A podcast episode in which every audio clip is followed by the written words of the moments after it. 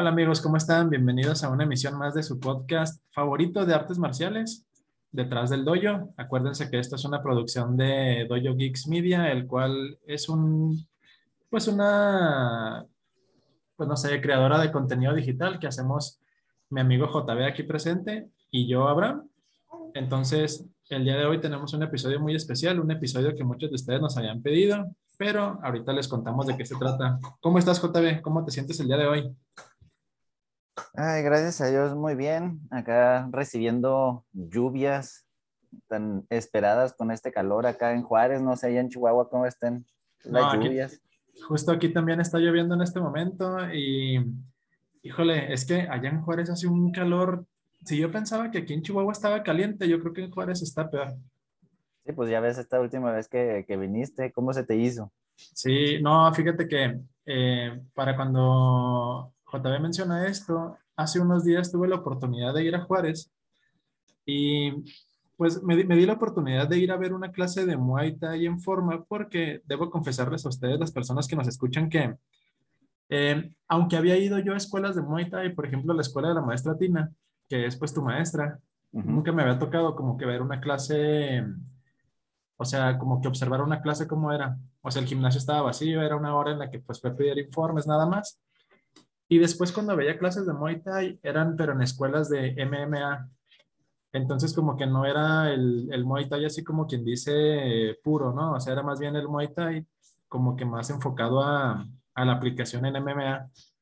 Y no, pues fue, muy padre como que ir y visitarte, conocer tu escuela, ver a tus alumnos, verte a ti como profe, ver más o menos de qué se trata el Muay Thai, pues fue una experiencia acá como que muy este, satisfactoria para mí, la verdad. Qué bueno que te gustó. La verdad, qué bueno que te gustó. Los chavos andaban así como que, ¿y este quién es?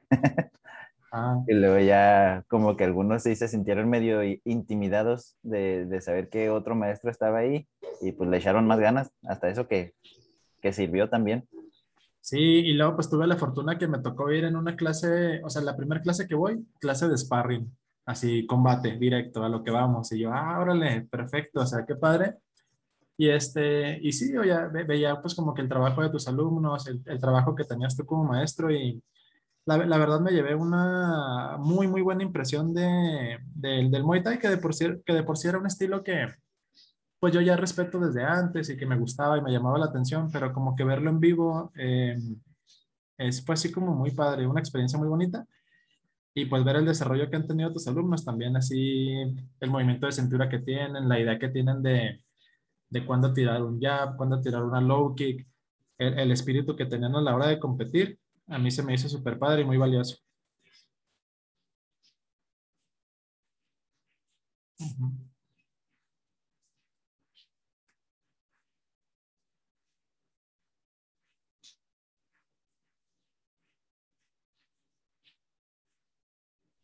Sí, fíjate que, que, pues estuvo muy padre, la verdad me sentí muy bien de que, de que estuvieras tú por acá de, de, de visita y me sentí muy honrado de tenerte en, en, mis clases. Como te he dicho, yo siempre eres uno de mis amigos de los que admiro, de los que me ha ayudado a, a estar en, en este camino, en este rumbo de conocer gente de bien, gente que, que esté más o menos en los mismos ideales este, entonces, el hecho de, de, tenerte en una de mis clases me hizo sentir hasta poderoso, la neta. Sí, no, te, te, agradezco lo que, o sea, te agradezco que me tengas en ese concepto, pero sí, pues obviamente todos estamos aprendiendo todavía y, y me, me llevé una lección muy padre de, de ir a tu escuela. Obviamente le mando un saludo muy especial a todos tus alumnos que nos estén escuchando ahorita. Gracias por darnos la oportunidad de, pues de entrar a sus dispositivos a través de este podcast. Y también gracias por confiar en mi amigo en, pues ahora sí que para que los guíe en este arte tan bonito que es el Muay Thai, porque pues van a aprender mucho de él y tienen cosas muy valiosas que pues que aún faltan por recorrer, ¿no? Me Entonces, vas a sonrojar. Pues vamos a llorar, te quiero mucho. Ya parecemos borrachos de, de, de, fiesta a las 3 de la mañana, ¿verdad? Sí, ya en la segunda fase de que empiezan a querer a todo el mundo. Ándale, te quiero mucho. Entonces, eh, pues yo creo que ahora sí, sin más preámbulos, JB, vamos entrando al tema de hoy. El tema de hoy es un tema que, ah, cómo nos han pedido y cómo hemos tenido ganas de hacerlo. Es este nuestro segundo episodio que vamos a dedicar por completo a un solo estilo. Eh, ya, ya tuvo en su momento la, la oportunidad del karate de, de, tener su propio programa y nos acompañó en, en esa ocasión el Sensei Rito, porque pues él es un experto que trabaja dando clases de eso. Entonces, el día de hoy, eh, JB es el que nos va a ilustrar un montón sobre lo que es el Muay Thai. Hoy vamos a hablar en específico del Muay Thai, ese temible arte marcial tailandés. Eh, uno de los este, estilos de combate considerados más efectivos en la actualidad. Y JB aquí pues es un experto de eso. Él trabaja ya desde hace un par de años dando clases de Muay Thai. Y vamos a ver las, las, dudas un poquito más comunes que tenemos las personas que a lo mejor no hemos este, estado tan adentro de ese mundo. ¿Qué es? ¿En qué se diferencia? ¿Qué es lo que lo hace tan especial? ¿Cuál es la vivencia que ha tenido aquí nuestro, nuestro gran amigo JB en, en este camino que ha recorrido del Muay Thai? Entonces, no sé si te quieras arrancar, JB, con eso. Sí, pues mira, así como que experto, experto, yo todavía no me considero. Creo que conozco todavía muy por encimita este, todo esto de, de, del arte marcial. Este, pero pues muchas gracias por tus palabras. Yo creo que pues para empezar con lo del Muay Thai, pues debemos saber, pues bueno, más bien todo mundo sabemos que es, es conocido como el arte marcial de los ocho miembros, de los ocho golpes, de los ocho impactos, eh, el arte marcial de los ocho. Okay. ¿Sí? ¿Por qué? Porque usamos ambos puños, usamos ambos codos, ambas rodillas y ambas tibias. Este, entonces ahí salen los, los ocho golpes característicos de, de, del Muay Thai. Cabe mencionar que pues como pocas artes marciales somos los que utilizamos los codos y, y, las rodillas y está permitido dentro de, del contacto deportivo. Pero algo que no mucha gente conoce es que el Muay Thai nació o es una derivada del Muay Boran. Ok. El, el Muay Boran este, es un arte, pues, en sí peligrosa, se podría decir, porque okay. maneja golpes a la yugular, maneja este, codos directamente a, a la sien, este, a la mollera. La mollera. Este... Sí, mira, oye, dices mollera y, y, qué, tan, qué tan mal estoy que me acuerdo de molletes. Válgame. Va a desayunar, qué rico. Creo que alguien trae hambre. Molleras. Ok. El Entonces... Muay eh, tiene golpes a la yugular, golpes a la mollera y es un poquito más rudo que el Muay Thai, ¿no? Así es. De hecho, la, la, la base del Muay Boran pues también es, es algo distinto. Así que prácticamente agarramos el Muay Boran, le quitamos los golpes mortales y lo que queda es el Muay Thai. Es, okay. Ahora sí que el deporte, el Muay Boran nació para poder proteger el castillo, para poder pelear en la guerra, como mm. la, la, última defensa en la guerra, de ya se me acabaron las armas, el enemigo ya está muy cerca, este, no tenemos este, suficiente potencial ahorita para poder seguir manteniéndolos a raya, pues bueno, me voy a poner mis benditas de, de cuerda, de cáñamo, de algodón. Uh -huh. Voy a sumergir mis manos en miel y los voy a meter en vidrios. Se endurece y vámonos. Con eso es con lo que voy a, a ayudar a, a, a, mi rey a defender el, el, reino. Oye, JB, ahorita que mencionaste algo que me gustaría que hiciéramos énfasis. Eh, mencionas que el Muay Thai es conocido como el arte de los ocho puntos o de las ocho extremidades porque Ajá. se usan codos, rodillas y todo eso. Eh, me gustaría hacer énfasis, por ejemplo, ahí, y lo mencionas muy bien, eh, es, algo, es un arte marcial que usa esas partes del cuerpo, pero que está permitido en su modalidad este, deportiva o competitiva, por así decirlo. Ajá. Porque, por ejemplo, en otras artes marciales, eh, eh, karate, taekwondo, lo que sea, también en, esos, también en esos estilos hay golpes con el codo, hay golpes con las rodillas. Así es. Pero a diferencia del Muay Thai, en, en karate, taekwondo u otros estilos, ahí esos golpes no se valen en el modo deportivo. Pero en el Muay Thai sí. Así es, así es. De hecho, es, es, como que lo que trato de decir de, de esta manera, el Muay Boran es el arte marcial de Tailandia. este, se hizo tan famosa hasta dentro de, de sus mismos fronteras en el mismo país que al, al, en el hecho de ser tan peligrosos los golpes que manejaba el Muay Boran, tuvieron que quitar todos esos golpes para que dejara el Muay Thai y dejarlo como deporte, para que la misma gente de ahí lo pudiera practicar y pudiera hacer los combates. Y eso es lo que se está enseñando ahorita en el mundo, el Muay Thai. O sea, la, la rama, pues, digamos, más ligera, la más competitiva. O sea, en sí, el Muay Thai no es que tenga, no es que sea permitido esos golpes, sino que es como que el deporte como tal, o sea, de, del arte marcial tailandés. Entonces, el Muay Thai ya es la rama competitiva. Así, sí, sí, sí, sí. A, lo que quería llegar es que precisamente, eh, como tú lo mencionas, o sea, en el Muay Thai, en la rama competitiva, ya se permiten todo ese tipo de cosas. Y en otros estilos, eh, como los que menciono ahorita, ya en su modo deportivo, pues quitan ciertas cosas para hacerlo como más leve, ¿no? Sí, exactamente. Eh, yo creo que eso ha hecho que el Muay Thai haya tenido como que la fama de que es un deporte muy peligroso, inclusive en algunos países se considera un deporte extremo. De hecho, está, este, está dentro de la lista de los, de los 10 deportes más, o de las 10 artes marciales más peligrosas del mundo, de los 10 deportes más peligrosos del mundo. He visto listas acá por internet y pues siempre que hacen el top 10, el Muay Thai está dentro de uno de los números. De los números. Mm, Así es, sí, porque los combates, pues como tú mencionas, este, al, al, poder este, tener golpes con las rodillas o con los codos o técnicas permitidas de ese tipo, pues hay ocasiones que los combates se, se tornan un poquito brutales, ¿no? O, vemos un poquito rojo. vemos, ah, muy rojo. o vemos heridas muy aparatosas. Este, yo creo que un codazo bien dado es muy probable que te lastime la sien, que sangres, que, que, veas knockouts eh, pues muy aparatosos. Entonces, eh, yo creo que sí, el, el, Muay Thai es por eso que tiene su fama de, de ser tan peligroso. Sí, no, pues, de, de, hecho, te digo, es tan importante todo esto de, de, del, del, Muay Thai que hasta los que eran aspirantes a reyes tenían que saberlo. O sea, el rey de, Tailandia en su momento tenía que saber Muay Thai y Muay Boran. O sea, era, era como que un requisito. Tanto así que, pues, te digo, ahorita prácticamente, pues, Ay, ¿qué te gustaría? No, no me gustaría decir mentiras, pero pues un 70, un 80% del país conoce el Muay Thai, sabe Muay Thai, practica Muay Thai. Muay Thai es más que un arte marcial en Tailandia. O sea, es una religión, básicamente. No, y ha de ser, un, perdón, ha de ser un motivo también de orgullo, ¿no? O sea, como que el sentir que es algo tan de tu pueblo, tan de tus ancestros, tan tuyo. O sea, yo creo que también el pueblo tailandés pues se siente muy orgulloso de su arte y, y pues muchísima gente la debe practicar, ¿no?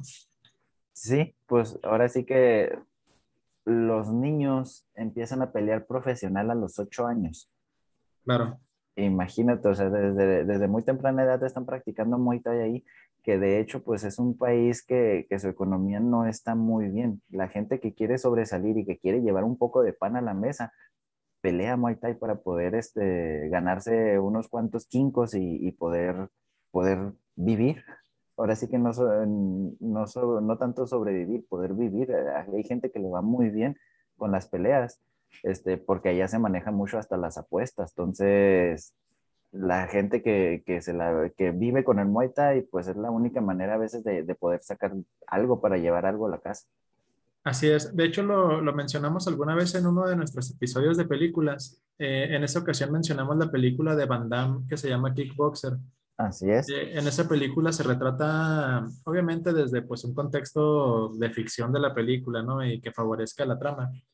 Pero te retratan, en mi opinión, muy bien como que la cultura que hay alrededor del Muay Thai en el pueblo tailandés, con lo que mencionas de, de gente que pelea para vivir o que tiene pues no sé, como que su mayor fuente de ingresos a raíz de las apuestas o de la venta de boletos para, para las arenas donde se llevan a cabo esos combates.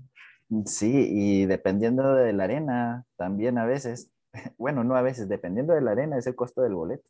Hay arenas muy, muy prestigiosas que si tú tienes un campeonato de esa arena, te lo reconocen en, en todo el mundo. Ahorita más adelante te digo cuál es el, el de esa arena, el nombre este, porque pues tengo planeado ahí, ahí hacer mención a eso. Este, siguiendo, siguiendo así con lo, de, lo del Muay Boran, un dato acá que, que medio se me hace importante.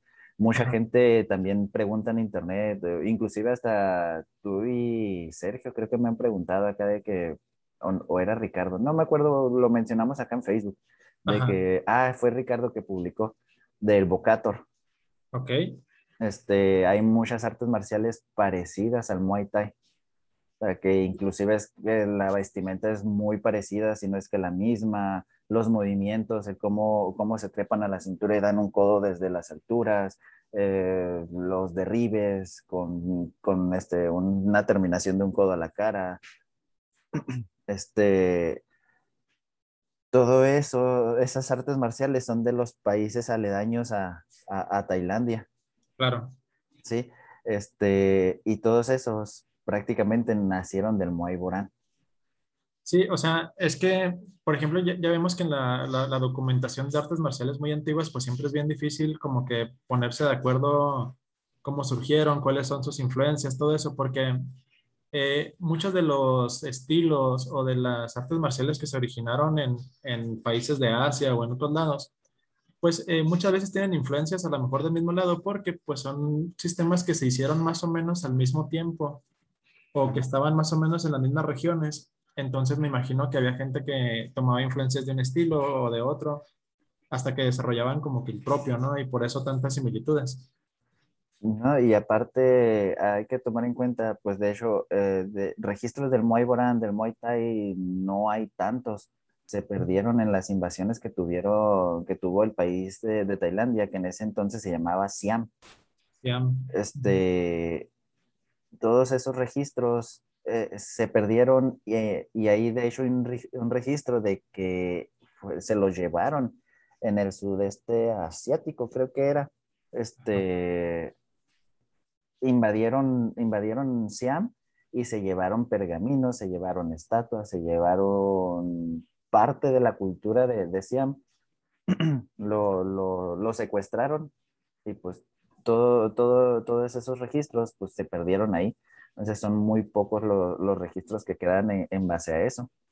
Pero este, cuando el Muay Boran se estableció bien como, como arte dominante, se dividieron entre, entre el norte, el este y el noreste, la región centro y la región sur de, de, de, de esos países. Entonces, el Muay Thai se queda, se queda dentro de Tailandia. Para el norte se fue el Muay Tasao, para el este y el noreste el Muay Korat, para la región centro el Muay Lokburi y para el sur, el, uno de los más famosos también, el Muay Shaya. Ok. Hay mucha comparación entre el Muay Thai y el Muay Shaya, porque es uno de los parecidos. Ok, ok. Entonces, como que esas similitudes se, se dan por eso. O sea, fue tanto la, la invasión que, que, quisieron hacer hacia, hacia Siam, que, que, pues como tú dices, terminaron copiando los movimientos y se fueron haciendo sus similitudes y obviamente sus diferencias. Claro. Oye, y por ejemplo aquí dentro de la investigación que, que, estuvimos haciendo para este programa, que, bueno, que me imagino que es un dato, para mí es nuevo, me imagino que tú ya lo conocías, eh, vi que el 17 de marzo es considerado el Día Internacional del Muay Thai. Sí. Entonces, no sé si le quieras platicar, por ejemplo, a las personas que nos están escuchando, porque el 17 de marzo es el Día del Muay Thai. O sea, ah, para mí era algo nuevo, ¿no? El 17 de marzo de 1774, ahí hay un, un evento en particular que marcó esta fecha. De hecho, de esto sí quería hablar porque fíjate que hay algo de polémica, por lo mismo de que se, se perdió parte de los registros de, del país. Ajá. Hay pues bastantes versiones en internet. Ok. Este, obviamente pues lo que uno conoce pues es en base a investigaciones, en lo que le dice a uno, le dicen a uno dentro del gimnasio, lo que comparten los maestros, lo que comparten los compañeros. Entonces, a mí me gustan dos de las versiones, una más increíble que la otra. Ok. Este, una de las maneras en las que se compartían este, los combates, porque se hizo tan famoso, te digo, el Muay Thai y el Muay Boran este, en esos entonces, que realizaban torneos. Ok. Entonces, si no mal recuerdo, era Birmania. Mm, sí. Bueno, el chiste es que hicieron un torneo entre, los entre los países aledaños. Y el rey, el rey Nai Kanom Tom. Este, Nai Kanom Tom, aquí viene el nombre. No sí, nuestro tailandés. Sí, nuestra pronunciación yo creo que ahí es la que nos falla, ¿no? Porque no sabemos. la pronunciación, diría. diría pronunciación. Oye, perdón mi duda, ¿en Tailandia sí hablan tailandés? ¿Es tal cual el, el nombre del idioma o, o, algo mm, así? Que yo sepa, sí es tailandés. Ahí perdonen mi ignorancia, si alguien en el que nos está escuchando sabe perfecto, pero según yo hablan tailandés. Entonces me imagino que ese tipo de nombres pues sí van más como de su, de su lenguaje, ¿no? O de su idioma tiene más una, bien. tiene una manera extraña de pronunciar. Ah, hablan como que muy nasal. Ándale. Este, pero bueno, para, para cortarlo, el rey Naray. El rey Naray. Al rey Naray se le conoce como el padre de, del, del Muay Thai porque dentro de ese torneo él logró derrotar a 10 boxeadores del rey Angua. Ok, Angua. Angua. Sí, esa pronunciación. Entonces, gracias a ese logro de que el, el rey Naray logró derrotar a esos 10 prácticamente al mismo tiempo, este, se estableció ese día del torneo, el 17 de marzo, que fue en 1774 este, como el Día Internacional o el Día Mundial del, del Muay Thai. Ok, y ese día, perdón, ¿ese día se celebra a la fecha? A la fecha, todos los 17 de marzo, inclusive el país se, se viste de, de, gala y todo el show para, para celebrar ese día. Ah, perfecto, muy bien. De hecho, no sé si te has dado cuenta, yo todos los 17 de marzo tengo mi post ahí en, en sí, eh, sí, sí, veo que las redes sociales se llenan de publicaciones del Muay Thai y, y, todo eso. Y tú crees, fíjate, sin querer entrar tanto a ese tema, pero ¿tú crees que esa fecha del 17 de marzo cambie a, a la fecha donde el Muay Thai se reconoció como deporte olímpico, como el Día Internacional del Muay Thai? ¿Tú crees que algún día se cambie esa fecha o se va a no la tradición? Porque, no, creo. Dato curioso, así rapidísimo, el 4 de septiembre es considerado el Día Mundial de Taekwondo, pero no fue porque fue la fecha en que se creó, sino porque fue la fecha en que se hizo deporte olímpico. No, mira, por, lo mismo que te voy a decir, la segunda parte de esta historia, o la otra versión de esta historia, no creo que lo vayan a hacer así. Yo digo que va a haber dos fechas. El día en el, que, en el que nace el Muay Thai y el día en el que el Muay Thai va a ser reconocido por todo el mundo, porque estamos de acuerdo que un deporte que está dentro de las Olimpiadas va a ser reconocido mundialmente. Sí, tiene mucha difusión. Y... Ajá, entonces va a tener más, como tú dices, más difusión, más conocimiento, la gente lo va, la gente que no lo conocía lo va a conocer porque pues hay gente que ve las Olimpiadas y ahí conoce bastantes deportes que a lo mejor ni había visto. Así es. Entonces, a lo mejor y se van a hacer dos días. Mira, la otra versión de, de esta historia que te digo, a mí me, a mí me gustó es de que en una de las invasiones que tuvo el país, el rey, el rey Angua secuestró al rey, al rey Naray. Ok. O sea, logró llegar hasta el, hasta el castillo y lo, y lo tuvo ahí encerrado.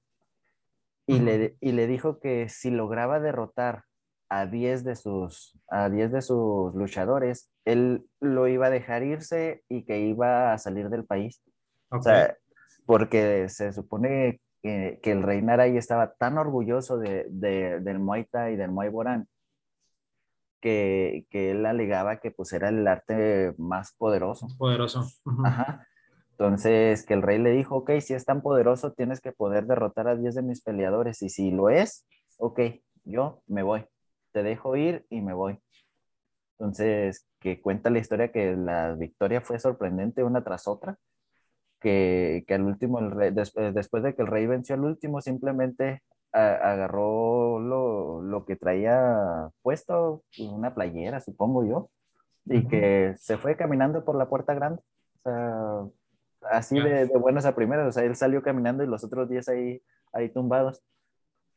Entonces, como que es una historia como que medio, medio potente, medio increíble, no sé. Sí. O sea, me, me imagino a- al maestro Ip en ese momento, ta, ta, ta, ta, ta, ta, ta, ta, ta, ta, ta, ta, vámonos. Y, y, me voy de aquí. Entonces, con historias así, como que no creo que vaya a desplazarse el día 17 para algún, algún otro más, Para lo otro- de las Olimpiadas. Sí, y es que te lo digo porque, por ejemplo, en el caso que te menciono, eh, también se fundó en una parte y el, el otro suceso ocurre en la otra fecha. Y quién sabe, por ejemplo, en mi opinión también es muy trascendental ese tipo de, de acontecimientos, ¿no? Porque pues son lo que ahora sí le dio el nombre y, y el prestigio a, a el arte. Entonces, pues ahora sí que nada más habría que ver el tiempo que nos dice, ¿no? Sí, sí, exactamente, pues ya solamente el tiempo nos dirá qué es lo que, que va a cambiar, porque de que van a cambiar cosas, van a cambiar cosas, Van eso sí es cambiar. muy seguro. Así es. Oye, entonces, pues el, esa anécdota del rey es la que hace que a él se le considere el padre del Muay Thai. Obviamente el Así es. Thai pues empieza a ser un poquito más famoso porque pues la gente lo, lo empieza a conocer, ve que es muy efectivo, empiezan a ir a competencias de Muay Thai y empieza a, a ser una disciplina que aparte de, de estar nada más en Tailandia, en Tailandia, perdón, ah, empieza a viajar en el mundo, ¿no? Y hay personas de otros países que la empiezan a practicar, se empiezan a fundar escuelas y, y ya de ahí pues hasta que eventualmente pues nos llega aquí al continente americano. Sí, exactamente, o sea, te digo, cuando pasó esto del rey Narai, no, ni siquiera el pueblo lo conocía bien, no conocía ni siquiera bien el pueblo el Muay Thai. El rey Narai fue el que se encargó de enseñárselo a sus guerreros, a sus soldados. De hecho, su ejército fue, si no cuento mentiras, su ejército fue el primero en conocer el Muay Thai. Este, y pues ya se volvió requisito, o sea, en base a que, a que sus guerreros lo, conoci- lo conocieron, de ahí es donde fue divulgándose, divulgándose, y por eso fue el día en el que nació el Muay Thai. Ok. Oye, Entonces, ajá, sí, sí. ay, de hecho, aquí me, se, fue, es donde como que se me cruzaron los cables. Ajá. No sé, yo había visto en películas, este, en series, que el ejército siamés era muy fuerte. De hecho, lo proclamaban como que el ejército invencible. Ok. Entonces, no sé, no sé tú si has visto películas así de muy, muy antiguas donde, donde pues todavía, donde eran los samuráis, donde, Claro. así películas de ese tipo de época. Y yo sí me acuerdo de haber escuchado que el, el ejército siamés era temido, o sea, que era muy, muy poderoso. Y hasta, hasta ahorita que, que estoy con todo esto, que veo que el pueblo siam, o sea, los siameses, Sí, es el pueblo que era el, el anterior a, a Tailandia, dijimos, ¿no? Ajá, exactamente. Entonces, como que ya cuando, cuando supe toda esta, esta información, me cayó el 20, así como que, pues sí, de hecho, Tiene sentido. tiene mucho sentido porque el pueblo de Siam nunca fue conquistado, fue invadido, invadido, invadido, tuvo invasión tras invasión prácticamente y nunca lo pudieron conquistar. Por eso el, el- el ejército siamés se agarró con, con la, la fama de ser el, el, eh, el ejército invencible. Invencible. Nunca lo pudieron superar. Entonces, como que se me hace más emoción todavía. Claro, O sí, pues sea- una, es, es la historia que ahora sí pone las bases de lo que es un arte pues muy actual, ¿no? Y que sigue muy vigente. Sí, sí, y te digo, nunca lo, lo, lo pude relacionar. Otra, una cosa, por ejemplo, que también este, hacía fuerte al ejército y que me han preguntado, y no sé si tú te has preguntado, el Ajá. Muay Thai usa armas. No sé si te ha escuchado, has escuchado la pregunta. No, Porque, bueno, pues- de hecho, o sea, si me, si me equivoco ahí, corrígeme, pero según yo el Muay Thai es un arte que no usa armas. De hecho, pues el mismo nombre dice las ocho armas, pues son las ocho partes del cuerpo que se utilizan. Y Ajá. el, que usen armas, pues con- eh, medio traicionaría ese concepto, ¿no? En, en mi ignorancia, yo, yo sí lo Eh, vería. no es tanto así, ¿O no es sino que lo, lo asemejan, lo asemejan al uso de, de armas. O sea, es tan poderoso que tus extremidades se convierten en esas armas. Ajá. Sí, o sea, pero pero no quiere decir que no exista una rama que utiliza las armas. Ajá. Eh, los, los guerreros siameses, que son los primeros que usaron el Muay Thai, utilizaban un arte que se llamaba Krabi Krabón. Ok. El Krabi Krabón este, utilizaba armas, en especial espadas cortas, espadas y escudos cortos para poder ellos seguir utilizando su cuerpo. Ok, ok. Usaban, es- las, aparte de las espadas cortas, usaban lanzas o lo que conocemos ahora como el bow. Ok. Este, utilizaban tipo, ay, no me acuerdo bien cómo se llama esa arma. ¿Cuál oye? ¿O cómo- Este, tipo, cómo describirías? tipo macana, ah, la macana que usan los Ah, policías las ahora. Este, Las tonfas. tonfas. Tonfas. Se llaman Ok. tonfas. Se me- siempre se me olvida el nombre de esa arma. Sí, yo nomás Este- porque soy fan de Mortal Kombat y en Mortal Kombat sale. Ok, em, pues no, yo no soy muy fan de Mortal Kombat. Lo juego, pero no es así que, uh, Pero, soy el gran fan. Pero Ok. sí, utilizaban las tonfas, utilizan unas espadas que traen, este, como que doble punta. No me acuerdo tampoco cómo se llama esa Sí, arma. como una, como una lengua de serpiente. La, de espadas, como para que se lo imaginen un poquito más los que nos escuchan. Ándale, más o menos así. Y otros cuchillos, o sea, utilizaban puras armas cortas, porque pues la especialidad del, del Muay Thai pues son los ataques a corta distancia. Claro. Entonces, esos son los tipos de armas que utilizaban. La más larga de todas, pues te digo, era el bow o la, o la lanza. Oye, JB, pero en ese orden de ideas que estás diciendo, eh, mira, por ejemplo, mencionas que los soldados que usaban lanzas, escudos pequeños y espadas cortas, eh, mencionaste que tiene un estilo ese, ese sistema de combate o ese arte, ¿no? Eh, El Krav y Kravón. Ajá, sí, por ejemplo, ahí ese arte es el que usa precisamente las armas, ¿no? Pero ya el, pero ya el Muay Thai como sí, no necesariamente es el que usa esas armas, ¿no? O sea, yo, bueno, yo por, Mm, lo que ajá. me, por lo que me explicas, yo entiendo que ellos sabían el, el estilo que usaba armas y también sabían Muay Thai para cuando a lo mejor en el combate perdían las armas o ya el enemigo estaba tan cerquita que a lo mejor ya era más efectivo usar tus técnicas de Muay Thai que a lo mejor Ajá. alguna, o tu lanza o algo así, ¿no? Bueno, yo sí Sí, lo y entiendo. es que, y es que yo me imagino, porque no lo sé con certeza, Que los siameses por eso eran tan temibles, como que sabían sistematizar en qué momento iban a pelear, de qué manera. Ándale. Porque sí, este, obviamente, pues mm, yo no he visto que hagan exhibiciones o que hagan este, demostraciones de peleas con armas llamadas Muay Thai.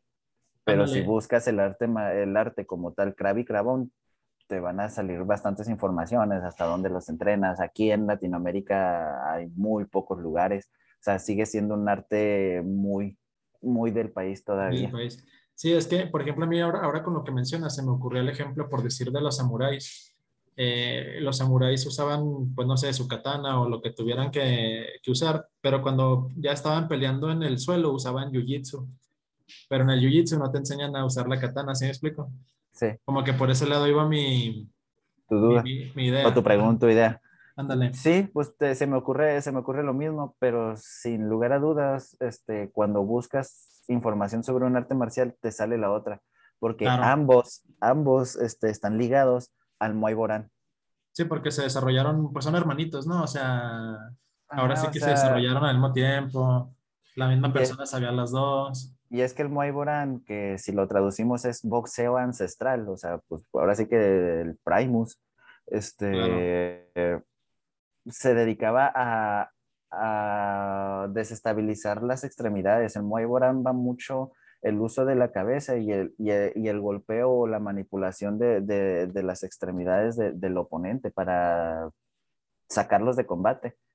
Ok. Entonces, yo me imagino que el uso del- de, de las armas, pues iba más o menos a- a- hacia lo mismo. Al ser armas más cortas, pues va hacia, hacia, el, hacia el mismo fin. Yo supongo que pues también por eso se, se hizo la, la división así. De. Volvemos a lo, a lo mismo, el Muay Thai es la rama deportiva de esas artes marciales. Entonces, como que el uso de armas en un deporte, pues no. Sí, pues no. Sí, sería como medio raro, ¿no? Ajá, pero te digo, van ligados en, en esa parte. Claro. Oye, JD, pues está súper interesante toda la historia como que de origen de, del Muay Thai y de todo lo, lo que pues implicó el, el, el, el por qué el Muay Thai es como es, ¿no? El, el por qué las características tan marcadas que tiene, el, eh, no sé, o sea, las cosas que lo hacen diferente, pues vas notando como que de las cosas que estuvieron atrás y que construyeron la base de lo que hoy en día todos conocemos. No sé si tengas algo que, agregar o algo que quieras mencionar como de hechos históricos, sino como para pasar a cosas como que un poquito más en la actualidad de cómo es el Muay Thai hoy en día, porque yo creo que a mucha gente que nos está escuchando, porque nos lo han mencionado, les interesa muchísimo ese estilo. Eh, yo, por ejemplo, en Facebook tengo, no sé, hay conocidos míos que obviamente pues son fans o seguidores de distintas artes marciales. Y el Muay Thai en especial siempre es un arte que, que es como muy buscado, que a mucha gente le gusta. Y eso tiene mucho que ver porque es uno de los estilos que es considerado muy, es de los más efectivos o considerado muy, muy efectivo. Entonces, eh, ¿qué consideras tú que es lo que lo hace diferente, lo que lo hace tan característico, tan único, tan distinto de otros este, artes marciales que la gente pueda practicar? ¿A quién le recomendarías este, el Muay Thai y por qué? ¿A quién le recomendaría el Muay Thai y por qué? ¿A ah, pues es que mira, he hablado de todo esto porque hablar de Muay Thai es hablar, pues eh, en su totalidad no te podría decir yo, ah, es que el, el, Muay Thai pues son golpes, patadas, rodillas, codos. Todos. O sea, no, no puede ser tan vacía la definición. O sea, hay que saber el por qué son codos, por qué son rodillas, por qué son patadas, por qué son golpes. Y pues habla, todo esto de lo que hablamos, pues nos dice un poquito del por qué, todavía se podría profundizar más, pero pues no, no vamos a acabar ni siquiera en una sola noche. Sí, tendríamos que un documental, ¿no? Ajá, ándale. O sea, el Muay Thai es tan especial que pues por lo menos, por lo menos, no sé, corrígeme si me equivoco, que muy seguramente sí, pero es de los pocos artes que agradecen, bendicen tanto el área de combate como a los maestros, tanto al suyo propio como al del oponente, en el White Crew. Hablar de Muay Thai es hablar del White Crew. Todo el mundo dice, ¿por qué bailan tan raro antes de pelear? Fíjate que yo vi eso cuando, ahora precisamente que fui a tu escuela. Eh, obviamente yo ya, ya conocía que tenían un, no sé si sea correcto decir una danza o un baile, porque es como un ritual. O es, un ritual. es un ritual. o sea, según yo esa es la palabra correcta, porque una danza no sé si sea correcto mencionarlo así, pero es un ritual, ¿no? Entonces tú ves el ritual en las películas, en las competencias y todo, y ves que la gente se saca de onda como de ver ese, pues es como un baile, eh, yo lo relaciono un poquito como algo parecido a lo que hacen los matachines. Sé, los que sean de aquí de México, los matachines hacen una especie de danza en honor a la Virgen María o algo así. Ajá. Entonces, el, el, ritual del Muay Thai es algo, pues no parecido, pero pues va ahí como por esa onda, porque también se ponen una corona en la cabeza y... Ese es el Yo sé que tiene, tiene, un nombre y le digo, pero te lo estoy hablando desde alguien que no conoce tanto eso. y, y ahora que lo vi en tu escuela, en la clase de sparring, me llamó la atención que antes de cada sparring se toman el tiempo de aprender el ritual y me gustaba cómo veía, o sea, que llegabas tú y le decías, mira, eh, son los cuatro puntos cardinales, tienes que tocar la cuerda 1, la cuerda 2, la cuerda 3, y luego en este momento es una reverencia de no sé cuántos segundos. Eh, yo nunca lo había visto como que en vivo, o sea, lo había visto en la tele, lo había visto en, en, en YouTube, pero nunca, como te digo al principio, o sea, nunca había visto una clase de Muay Thai en vivo. Entonces ver eso en vivo fue como que muy especial. Es que, es que, mira, te digo, aquí nos vamos a ir otra vez poquito a la historia para, para poder entender esto del White Crew. El White Crew, yo se los explicaba así a los chicos porque tenía ahí algunos nuevos. Entonces, ponerme a explicarles el paso por paso nos iba a quitar mucho tiempo. Sí. Este, entonces, se los voy a explicar este, de poco a poco conforme vaya pasando el tiempo. Ahorita con que entendieran qué es lo que iba a hacer.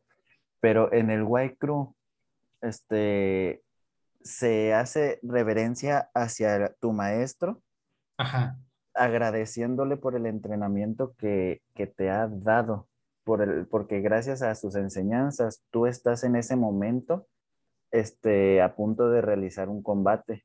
Un combate que probablemente te ha llevado sacrificios, que te ha llevado tiempo llegar hasta donde estás. Ok. Entonces, vas a las esquinas neutras y haces una reverencia porque es hacia los puntos cardinales. Se supone, hasta donde yo tengo entendido, este, los, los cuadriláteros están orientados hacia los puntos cardinales. Entonces, el estar haciendo la reverencia hacia las esquinas, estás haciendo reverencia hacia los puntos cardinales. Llegas a la esquina del oponente y le vas a dar las gracias al entrenador de tu oponente porque también gracias a las enseñanzas que él le ha transmitido a, tu contrincante, se puede realizar ese combate en ese momento. Claro. Y que ganes o pierdas, vas a llevarte la experiencia de las enseñanzas de él también. Ok. Entonces, eso es lo que básicamente a, grosso modo significa, significa eh, el, encordado, porque eso no es totalmente el white crew, eso es nada más es la parte del encordado. Ok. Eh, tengo entendido este, que como aquí en México, aquí en México los aztecas, si no mal recuerdo, fueron los que hacían la formación de flor. Ok. La formación de flor se trataba de tener este, a tus guerreros en los, eh, en los puntos cardinales también y meter al enemigo este, entre los cuatro que estaban afuera, meter un enemigo adentro y adentro había un guerrero azteca que se encargaba de, de estar noqueando o, eliminando a, a, los contrincantes en lo que los otros cuatro lo protegían y iban metiendo gente adentro para irle dando mate. Ok esto de los puntos cardinales, esto te lo menciono porque los puntos cardinales en bastantes culturas antiguas tenían sus deidades de, los elementos o, tenían sus propias deidades. Entonces, el estar utilizando los puntos cardinales daba la, creencia de que tú estabas llamando a los espíritus de, esos elementos o a los espíritus de, que se encontraban en esos puntos cardinales a estar con, ellos en ese combate para traer suerte, para traer fuerza, para traer lo que necesitaran en ese momento en el combate. Entonces, el White Crew como que lleva también parte de esas creencias. Oye, y me llamó la atención que eh, como parte del ritual que mencionas el nombre, White Crew, eh, tocan las cuerdas, las cuerdas del ring. Eso tiene también, me imagino, una especie de significado, ¿no? Sí, mira, este, Mm, no lo tengo así como que bien, bien, bien ahorita en la punta de la lengua, pero por ejemplo, un guerrero de Muay Thai nunca debe de entrar por las cuerdas del medio o por la cuerda de abajo. Ah, sí vi eso. Siempre por la cuerda de arriba. Claro. Porque para un guerrero de Muay Thai que, digámoslo en tailandés, es un Nak Muay. Ok. Para un Nak Muay, este, el tener la cabeza a la altura de la cintura o de los pies es, es este de mala suerte, es, eh, es este, deshonroso. Entonces, siempre, siempre tienes que estar por encima de la cabeza. Entonces, un guerrero de Muay Thai debe entrar al cuadrilátero por arriba de las, de las cuerdas. Según la tradición tailandesa, actualmente no todo el mundo lo hace, no todo el mundo lo sigue, pero la tradición es esa. Entonces, el estar en el White Crew tocando la cuerda de arriba es parte de, de fortuna, o sea, estás tú con tu nivel arriba. Ok, ok, sí, porque me llamó la atención que, que cuando estaban haciendo sparring tus alumnos, eh, les estabas dando como la indicación de eso, porque había alumnos, como dices tú, que a lo mejor eran un poquito más nuevos, que todavía no se sabían completo el ritual. Y ya como que tú los ibas guiando, y por eso te digo que se me hizo como muy especial, porque les ibas como diciendo, no, mira, paso fuerte, pisotón, quién sabe qué, toco cuerda 3, cuerda 2, cuerda 1, eh, vista para acá no sé cuántos segundos. Entonces fue muy padre y, y, es como muy interesante, digo, porque pues son sus, este, pues ahora sí que la, la, manera de mantener vivas tradiciones que ahora sí que son de siglos, ¿no? Sí, y que aparte pues son hasta de, de otro país, pero que por, este, hay respeto, por honor, pues tú tratas de, de mantener. Te digo, todo esto del, del White Crew, pues lleva un baile, como tú dices ahorita hace ratito, un baile en medio del cuadrilátero, en el cual a través de ese baile tú estás bendiciendo el área de combate y que lleva ciertos movimientos que en su momento este, sirvieron también para la, para la guerra, en los cuales inclusive hay algunos en donde te estás burlando de tu, de tu oponente o estás haciéndote notar así como que tú tienes el, dominio, la fuerza. Sí, como imponer, ¿no? Ajá, exactamente. Entonces, pero no se hace más que bendecir el área de combate. Esto se me hace súper genial porque los tailandeses, bueno, según lo que, lo que yo había investigado, los tailandeses, inclusive dentro del baile, porque los tailandeses tienen sus bailes que se llaman con. Ok. O este, sí, se llaman con, eh, el arte, la bella arte de, la danza. Dentro del con también va, van pasos de combate. Los, los bailarines, los que se dedican al baile, también aprenden ciertos movimientos del Muay Thai, del Muay Boran, dentro de sus, este, dentro de sus danzas, dentro de sus presentaciones. ¿Por qué? Porque hay una parte que se llama Ramaquien, que es del dios Rama, este, que ese es, una deidad, eh, si no mal recuerdo, para la guerra, una deidad de la guerra, que su compañero era el mismísimo Hanuman, o que conocemos aquí en Latinoamérica como Son Goku. Ok, sí, el, el lenguaje del, el del cuento del rey mono, ¿no? Algo así. Así, exactamente, el rey mono. Era el compañero de, Rama, del dios Rama. Este, entonces, pues en todas, en todas sus danzas donde va, eh, donde va Hanuman, pues obviamente hay combates, entonces ahí dentro meten ciertos movimientos del, del Muay. Entonces, esto del White Crew no es más que también parte de, esa cultura de la danza dentro del mismo, del mismo arte marcial. Entonces, por eso te digo, como que hablar del Muay Thai es hablar pues de su extensa cultura, por eso, por eso sus golpes son de una manera hasta artística, o sea, los golpes, no sé si has visto los golpes avanzados de, los codos donde hasta salen volando para poder atacar un codo, cómo, cómo brincan y, se, se, apoderan de, de, la espalda del oponente para poder hacer un contraataque, etcétera, etcétera. O sea, es muy, muy extenso esto de, del, del arte marcial, del Muay Thai. Sí, o sea, por eso hay tantos documentales de cada estilo, ¿no?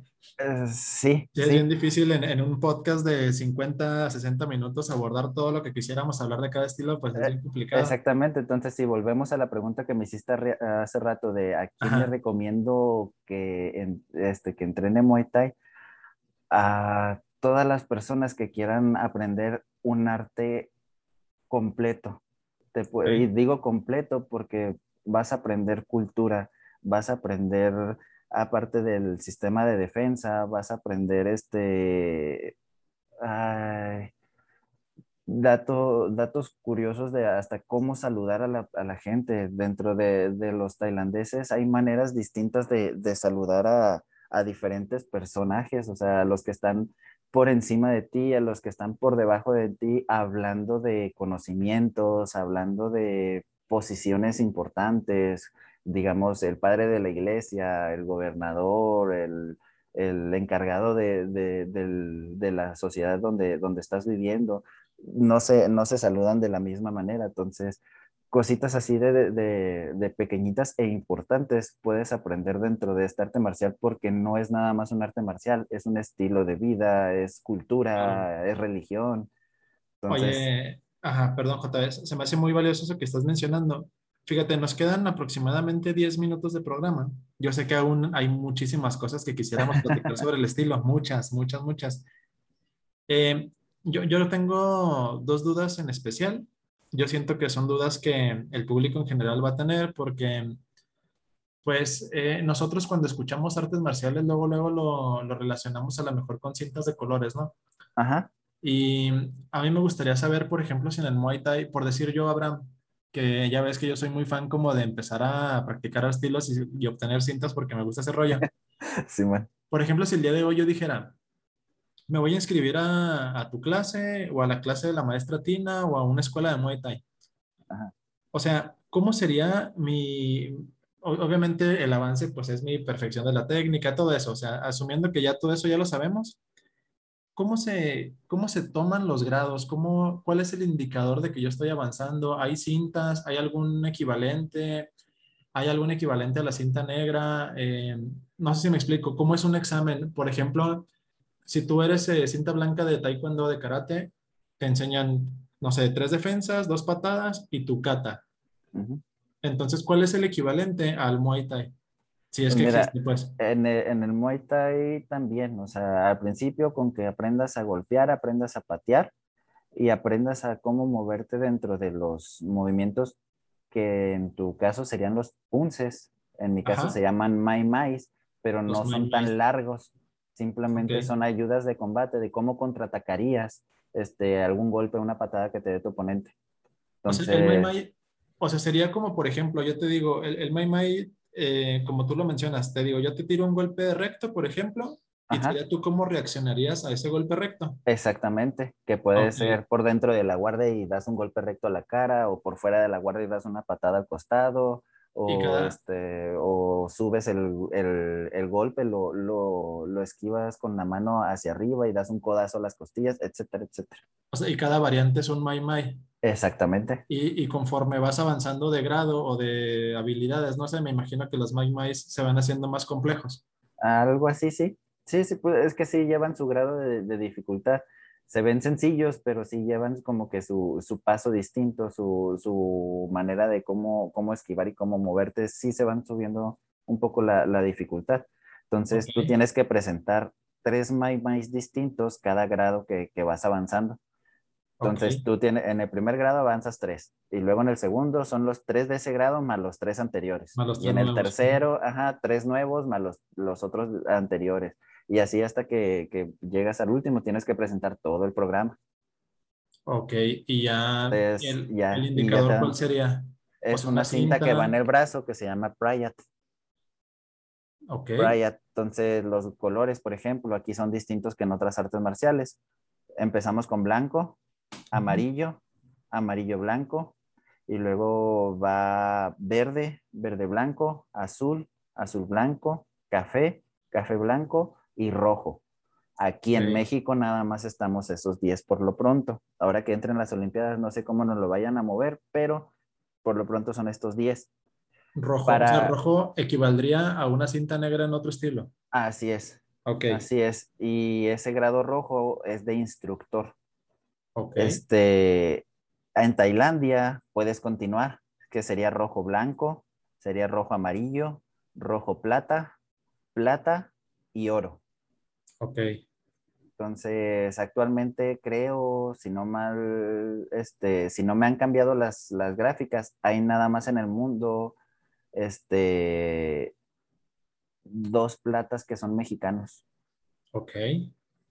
Ya de los dorados, todos son tailandeses que yo sé. No, y son Grand Masters así, ya me imagino. Sí, sí, de, hecho, de hecho el plata es Master, es señor, bájate de mi nube.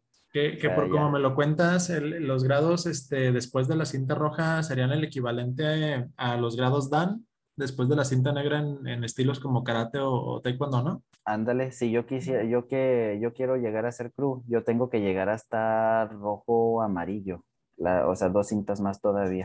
Ok, que si, que si hacemos la comparación con, el, con ese estilo de, de karate taekwondo es porque yo creo que la mayoría de las personas que nos escuchan son los estilos que practican.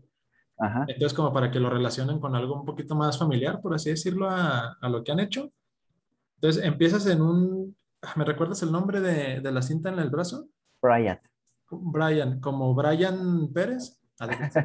es, eh, se escribe pra, Praehat. ah, con P. Ajá, se ah, escribe Praehat, pero se, se, dice, se pronuncia Prayat. Prayat, el Prayat. Es el Prayat blanco. Vas avanzando de colores hasta que llegas al, al Prayat rojo que sería el equivalente a, la cinta, negra, o al grado de instructor. Así es.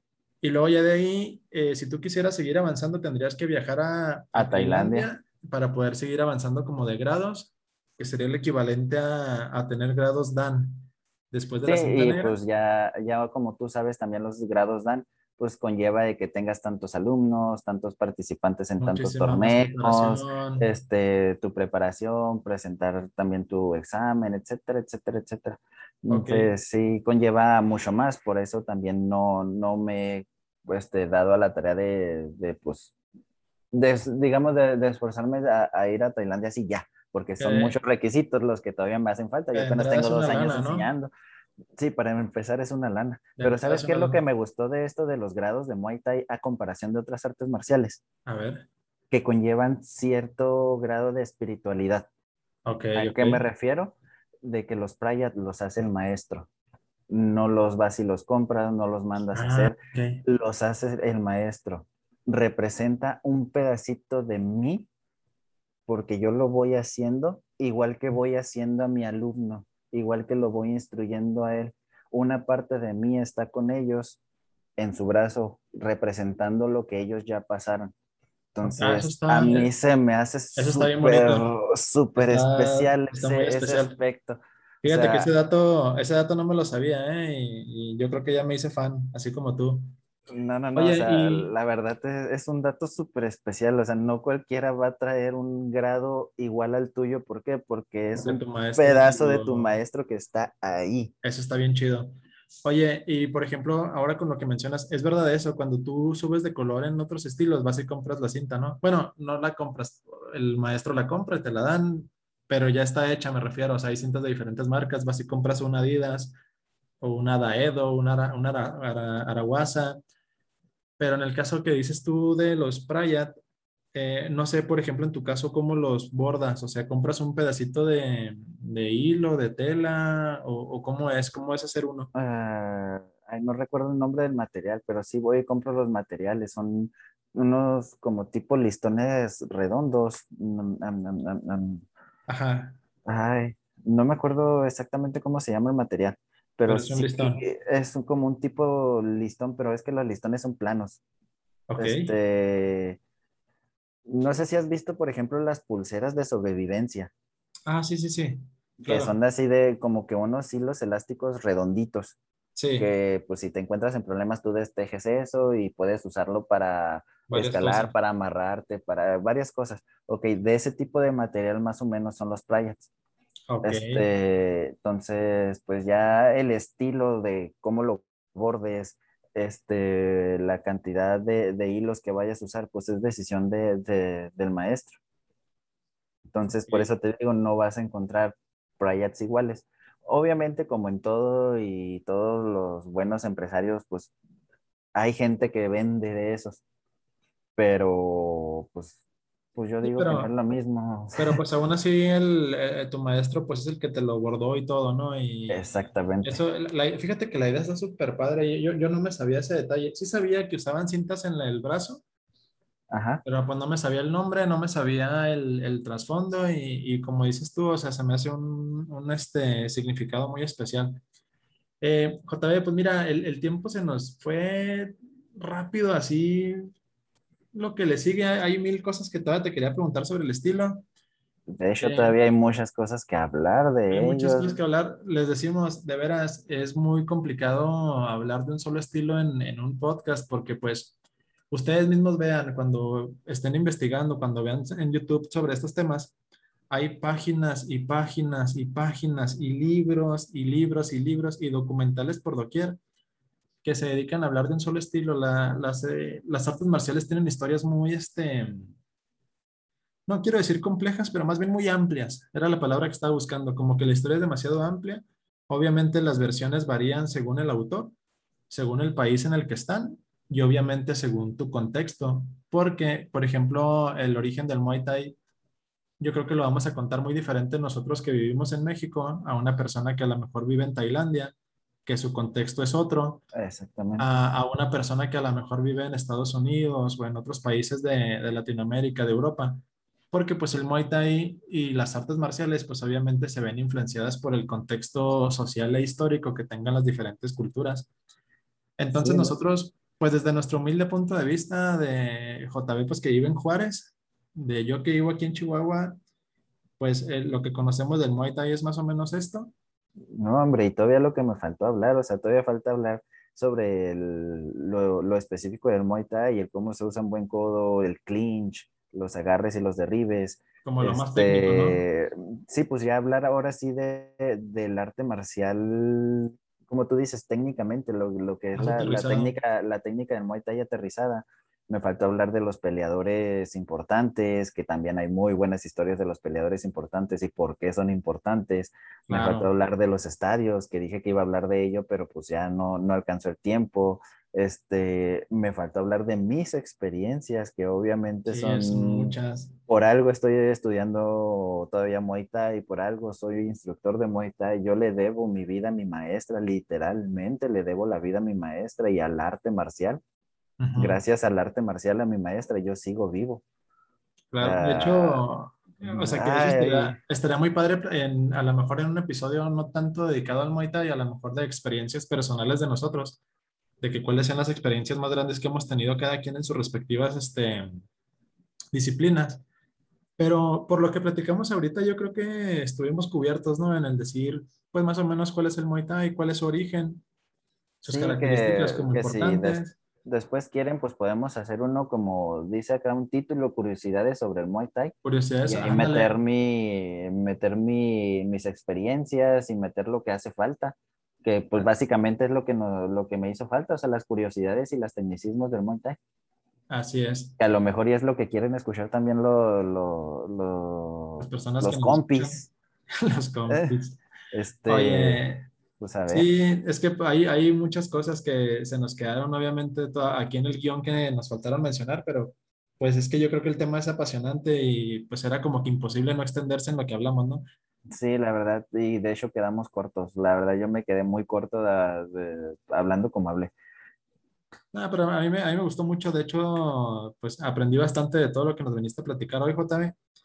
Eh, déjenos en los comentarios, las personas que estén escuchando este episodio, si les gustaría que hiciéramos un episodio, eh, de a cuál estilo quieren que le dediquemos un episodio. Ya hablamos del karate, ya hablamos en esta ocasión del Muay Thai.